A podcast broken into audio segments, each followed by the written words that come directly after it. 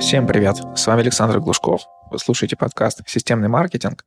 Сегодня в гостях у меня Виталий Вебер, с которым мы обсудили тему продюсирования подкастов. До этого мы уже обсуждали подкасты с Александром Диченко, а сейчас мы с Виталием Вебером обсудили те темы, которые мы мало или вообще не затронули в беседе с Александром. Рассмотрели то, кому нужен подкаст, и то, как продюсировать его и продвигать.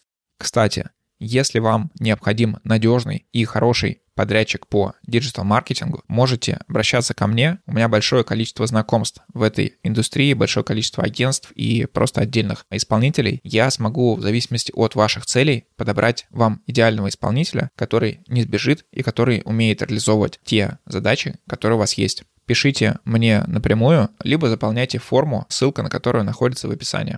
Переходим к выпуску. Виталий, привет. Расскажи о том, чем ты занимаешься. Я старший контент-продюсер в Полиндроме, занимаюсь э, соцсетями и также занимаюсь в Полиндроме подкастами, запуском подкастов, то есть всей технической стороной дистрибуции подкастов, вот этим всем. Отлично. Я в последнее время почему-то много людей встречаю из Полиндрома. Ну, наверное, потому что я делаю контент, и как-то это связано с контентом, поэтому с такими людьми пересекаюсь. Сегодня мы с тобой рассмотрим тему продюсирования подкаста. Давай для начала определим, что входит вообще в продюсирование, какие аспекты затрагивает этот термин применения к подкасту. Продюсирование подкаста изначально с того, что для чего вообще нужен подкаст там например, бизнесу, да. То есть это новое направление контента, которое они хотят попробовать, или они хотят новую аудиторию охватить, или, например, какие-то услуги продавать. То есть все начинается с этой базовой идеи. После того, как понятно, какие цели, зачем бизнесу нужен подкаст, уже начинается работа с тем, чтобы предлагать конкретно идеи, что нужно смешать. Там, например, нужно поговорить с сотрудниками, то есть взять какие-то интервью, показать экспертизу компании. Или, например, это какой-то, ну, может быть, нарративный подкаст, или это может быть новостной подкаст. То есть все зависит от той задачи, которая была изначально. Уже после этого идет там работа со сценарием, уже именно редакторская работа, то есть какие темы будут, э, какие вопросы будут задаваться, и еще параллельно с этим происходит создание дизайна подкаста, создание, там, например, джингла, то есть вступления подкаста и там завершения. И после всего этого это все собирается вместе, пишется, согласовывается и потом дистрибуция, то есть э, выкладывание подкаста на площадке. То есть надо, чтобы подкаст могли послушать как можно больше людей на всех доступных площадках, которые сейчас есть. И после этого можно уже заниматься продвижением подкаста, то есть э, закуп рекламы или, например, фичеринг подкаста, или, например, какие-то новости о том, что вот есть такой подкаст, можно написать там, например, пресс-релиз в профильное издание, и после этого подкаст будет дистрибуцироваться дальше. Отлично. Смотри, у нас э, есть уже один выпуск э, с Александром Дьяченко по подкастам. Вот, так как он сам подкастер, я у него часть информации уже узнал с тобой. Мы тогда давай поговорим, во-первых, про то, зачем бизнесу подкаст, то есть какие там есть цели, какие задачи он может решать и на что реально можно надеяться. И также вот, наверное, про продвижение, про фичеринг, э, про рекламу, которая работает. Наверное, вот эти темы будут самые актуальные. Перейдем к первой. Смотри, насколько глубока аудитория подкастов. То есть, э, с одной стороны, их вроде как больше, они все растут, э, растут охваты,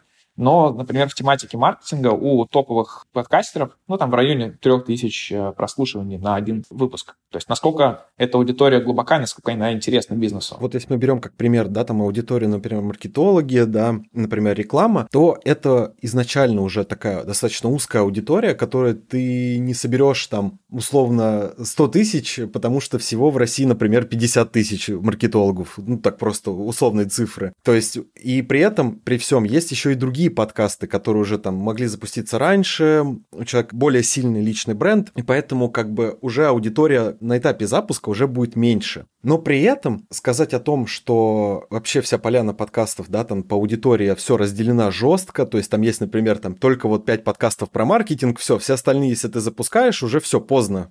Поезд ушел, вся аудитория между друг другом распределена, лучше не запускать. На самом деле нет. Суть в том, что на подкаст-платформы еще не все люди пришли. Вот. Сама по себе индустрия вот подкастов и аудитория, которая слушает, она все еще приходит и приходит и приходит, и поэтому как бы еще есть время для того, чтобы запустить, там, например, узкопрофильный подкаст, да, каких-то узких тематиках, например, там офисная работа, отдельные виды спорта, например, подкасты про футбол, баскетбол и остальное. И поэтому говорить о том, что не запускать там подкаст в узкой аудитории сейчас – но это неправильно. То есть можно сейчас еще пробовать, потому что еще не вся вот эта шахта золотом, она еще вся разработана. То есть еще есть много ниш, в которых можно запускать подкасты спокойно и при этом получить какую-то аудиторию. И при этом, при всем, даже вот если есть вот эти 3000 прослушиваний там от маркетологов, это не так и плохо, потому что лучше иметь условные 3000 прослушиваний от маркетологов, чем 50 тысяч прослушиваний просто от людей, которым не интересен маркетинг, они просто слушают подкасты, потому что им нравятся подкасты. Поэтому я бы так как-то на эти цифры смотрел. А если говорить про цели, то подкасты — это новая аудитория. Самое что важное, потому что это та аудитория, которая может читать материалы параллельно там того же издания, и при этом можно привлекать именно саму аудиторию площадки. То есть, например, аудиторию Яндекс Музыки, которая вот, люди просто слушают подкасты каким-то фоном, могут зацепиться за твой подкаст и потом перейти в этот подкаст и слушать дальше. Также у Apple. То есть они сидят в приложении Apple подкастов, Apple подкасты им показывают новые подкасты, они слушают, им нравится, например, там ведущие или экспертиза Ленкест нашли, Apple подкасты им подсветили нужный подкаст, они его послушали, им понравился, и они стали дальше слушать. Вот, как-то так. Я здесь еще скажу, что, ну, я согласен, что даже если в нише достаточно много конкурентов, то подкасты — это как раз тот вид медиа, который, ну, не является прям таким жестким конкурентом. То есть нет такого, что если человек слушает другой подкаст, он не послушает ваш. Он может слушать и ваш, и другой, и ограничен он только своим э, временем там, часов сутках, так как вообще время, которое люди потребляют контент, оно только растет, то пока что ну, нет каких-то ограничений. Давай тогда вот поговорим про какие-то узкие тематики, насколько вот целесообразно, например, компания занимается продажей фланцев. Вот актуально ли будет такой компании подкаст? Я не знаю, что такое фланцы, но это пришло мне в голову, и я иногда слышу это слово. Я тоже, правда, не знаю, что такое фланцы. Надо смотреть, опять же, на задачу. То есть они, например, продают фланцы. Люди не знают, что такое фланцы, как мы с тобой, да? То есть это какая-то новая штука, мы с тобой не понимаем, какую пользу в жизни она принесет нам с тобой, как облегчит жизнь и там сделать ее намного лучше до появления фланца. Поэтому подкаст может здесь выступить, например, с образовательной точки зрения. Рассказать о пользе, о ситуациях или, например, о людях, которые сначала не пользовались фланцем, а потом начали пользоваться, и вот как их жизнь изменилась. Там было вот так все плохо, появился фланец, стало все хорошо. Или, например, образовательный подкаст, то есть просто, например, один сезон, 10 выпусков, где рассказывается, как пользоваться фланцем. То есть такая аудиоинструкция, которую можно включить на нужном выпуске с нужным решением вопроса. То есть вы, каждый выпуск это одно решение проблемы, либо один вопрос, и, например, это 10 ответов на вопросы. При этом он будет как бы вечно зеленым, потому что люди будут приходить и покупать фланцы и будут искать инструкции, а им дают ссылочку на подкаст, говорят, смотрите, вот вы можете послушать, если вам не хочется читать и тратить время, можете с кайфом послушать подкаст про фланцы. Вот как-то так. Супер. Смотри, наверное, техническую часть э, мы не сильно будем рассматривать, потому что, в принципе, мы с Александром ее рассмотрели, и она сильно различается по трудозатратам. То есть, например, тот же Александр Диченко, он очень вдумчиво подходит к монтажу, то есть у него каждый выпуск это несколько дней, у него очень хорошая проработка. Есть подкастеры, которые ну, практически не обрабатывают, только убирают шумы и, по сути, вот выкладывают. Давай тогда перейдем к продвижению. Допустим, мы уже выложили наш подкаст. Какие есть способы продвижения, кроме каких-то просто рассказать знакомым. А, окей. Во-первых, понятное дело, все возможные площадки соцсетей. То есть, если есть аудитория, есть уже свои соцсети, стоит выкладывать подкаст. И, кстати, самая важная вещь, э, всегда всем кажется, что если выложишь один выпуск подкаста, то есть говоришь, смотрите, вот у нас появился подкаст, все классно, вот первый выпуск, а потом больше не выкладывают чаще всего подкасты. На самом деле это не очень хорошая тактика, потому что аудитория приходит, послушал первый выпуск, кто-то, может быть, подписался и все, ушли. Мой совет здесь такой, что лучше с каждым новым выпуском его анонсировать повторно. То есть вышел выпуск, анонсировали, вышел выпуск, анонсировали, и потом можно еще также через какое-то время снова его выкладывать, когда уже пройдет там, например, больше трех месяцев, когда аудитория уже пришла новая, например, в соцсети, забыла про то, что был подкаст, и даже не знали о том, что он существует, и потом по новой можно выкладывать и так вот повторять контент. То есть ты имеешь в виду выкладывать один выпуск просто несколько раз, либо там можно использовать какие-то элементы из него, да. делают нарезки там YouTube-видео, там с только какими-то самыми интересными моментами. Да, да, да, переработки, короткие моменты, яркие моменты, да. Можно также вообще по новой просто начать начать опять выкладывать на самом деле, потому что новая аудитория пришла, уже алгоритмическая лента все сделала, все же все забыли, постов не видели, про подкасты тем более, а тут они снова их видят и снова слушают, и новая аудитория приходит и слушает подкаст. Также есть фичеринг у площадок. Из доступных площадок, э, например, на Яндексе... Расскажи для аудитории, что такое фичеринг. А, да-да-да, конечно.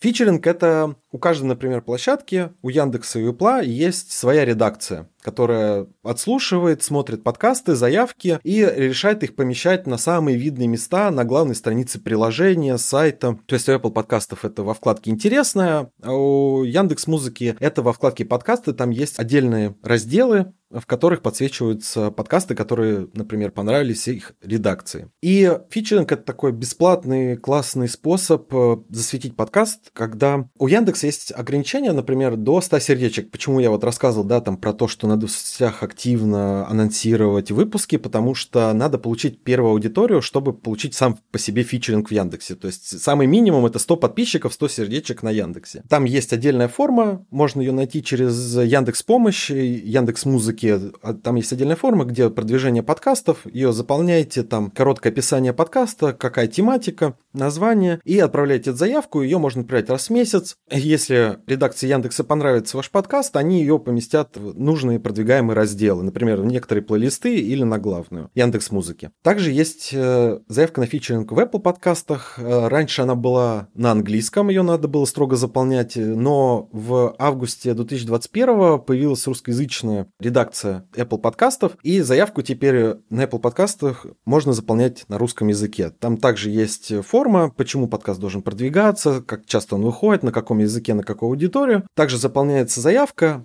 Единственная проблема там с дизайном в том, что нужно нарисовать обложку в фотошопе по их гайдлайнам. Они есть также на сайте Apple подкастов, гайдлайны, по которым надо нарисовать специальную промо-обложку и также прикрепить ее в форму.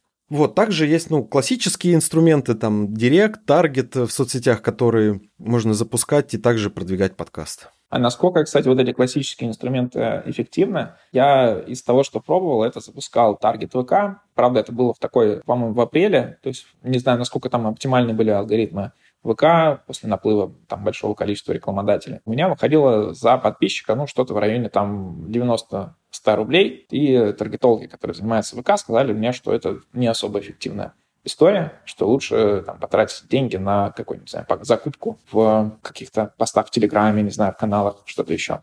Насколько вот эти вот инструменты работают для продвижения подкаста? Закупки в Телеграме я сейчас я просто скажу дисклеймер. Я, честно говоря, к сожалению, не могу сказать прям точные цифры, потому что NDA, но я могу сказать, что да, Например, посевы в телеграм-каналах, да, правда, работают нормально, классный инструмент. А в Таргете тоже, кстати, можно по классной цене находить э, слушателей, которые будут э, переходить на подкаст-площадки, будут слушать, и это, правда, может быть ниже 90 рублей. Весь вопрос настройки вот в этой всей корректировки, потому что у нас есть ребята, которые занимаются только вот отдельно запуском таргета, и я видел цифры, они, правда, могут быть классными.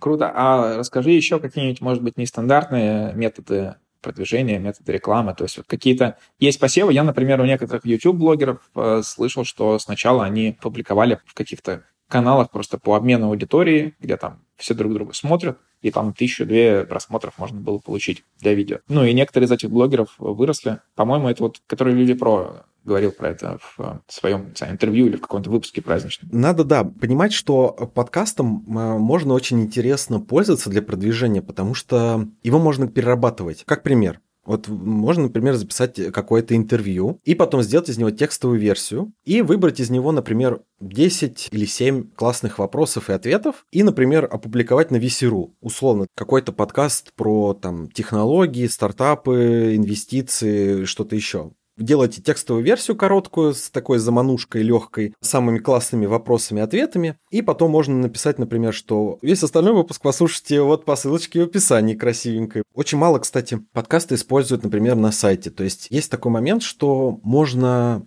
записать подкаст, где просто идет по факту озвучание статьи. Например, вот вышла там статья «Как оформить ОСАГО». И там такая большая статья, и можно дать диктору тоже выбрать основные моменты статьи, чтобы не все совсем пересказывать, или там, где делают отсылки к картинкам, тоже редактировать текст и озвучить вообще статью. И также плеером положить ее в начало статьи эмбитом. На сайт переходят люди из поиска, например, читают статью, понимают, что, блин, лучше я послушаю 5 минут диктора, чем я буду читать эту статью, просто фоном приятно выцеплю какой-нибудь момент, если что-то услышу. Тоже как вариант такого вот нестандартного продвижения подкаста. Слушай, интересный вариант. Да, наверное, таким воспользуюсь. У меня, наверное, еще к тебе вопрос по поводу площадок. Вот мы с э, Александром тоже общались. Он говорит, что нету каких-то сейчас топовых площадок. То есть некоторые подкастеры, например, считают, что только Apple Podcast, что нужно быть топом там, а все остальные площадки это вторичные. Кто-то считает, что Яндекс Музыка. А что ты думаешь по этому поводу? Это такой всегда странный вопрос. Такой момент, когда я видел, там некоторые говорят, я не буду размещаться в Apple подкастах или там я не буду размещаться в Яндекс Музыке. Ну, это интересная позиция, но она не очень прагматичная, потому что аудитория, например, Яндекс Музыки и Apple подкастов, Spotify, который заблокирован, к сожалению, вот, но который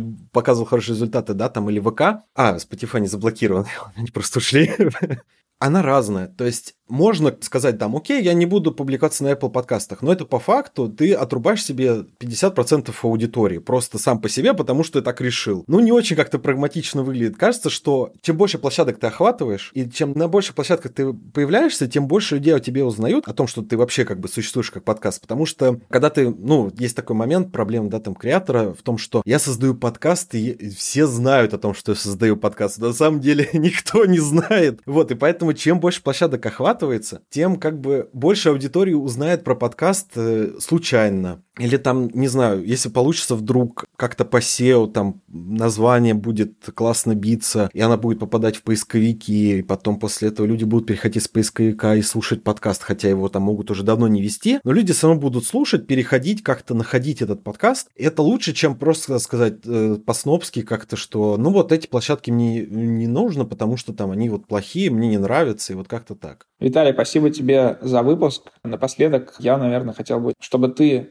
сделал какое-то обращение к тем, кто еще не запускает свой подкаст, при том, что это растущий, интересный рынок. Наверное, и к рекламодателям, которые еще не настолько хорошо раскупают рекламу в подкастах, в том числе в моем. Что бы ты мог посоветовать таким людям? Я могу вам сказать одно точно, что я видел несколько исследований, в которых проводились опросы слушателей, где вас раздражает реклама в подкастах или нет. То есть уже к таргету, понятно, баннерная слепота, к каким-то спецпроектам, там, постам партнерским и всем остальное есть хэштеги, которые тоже люди понимают, что, окей, этот пост мы не читаем, а подкасты — это вот та самая форма медиа, где людей не раздражает реклама. И при этом... Сейчас немножко вклинюсь, получается, она здесь нативная вот в том прям понимании, в котором она должна быть. Да, и при этом люди ее реально дослушивают если там, например, pre-roll или middle roll какой-нибудь, то есть если у подкаста больше там 50% дослушек, это тоже можно понять. Например, рекламодатели могут запросить у подкаста статистику, и если они видят, что там, например, больше 50%, то можно спокойно ставить рекламу где-то посередине выпуска, то есть делать mid-roll, и люди реально слушают рекламу в подкастах. Я сам, кстати, тоже слушаю эту рекламу, она не раздражает, если, например, ее делают нативно, доверяют, то есть подкастеру, который знает свою аудиторию, знает, как подать эту рекламу и может просто зачитать приятно своим бархатистым голосом текст рекламы, и слушатели также ее прекрасно послушают и как бы запомнят, а может быть даже и перейдут по ссылке в описании выпуска. Спокойно запрашивайте у подкастеров статистику, подкаст-площадки, например, как Мэйв, дают очень классную статистику по аудитории, по географии, по площадкам, где слушают подкаст. Яндекс дает тоже классную статистику, поэтому не стесняйтесь брать ее и пользоваться, и понимать, в какой момент в выпусках подкастера лучше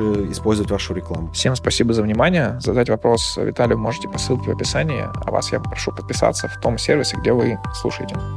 Еще раз напоминаю, что если вам необходим подрядчик по любой из услуг, связанных с диджитал-маркетингом, в том числе контекстная реклама, SEO, стратегия, медийная реклама, ASO, оптимизация и так далее, можете писать мне, я подберу вам подрядчика.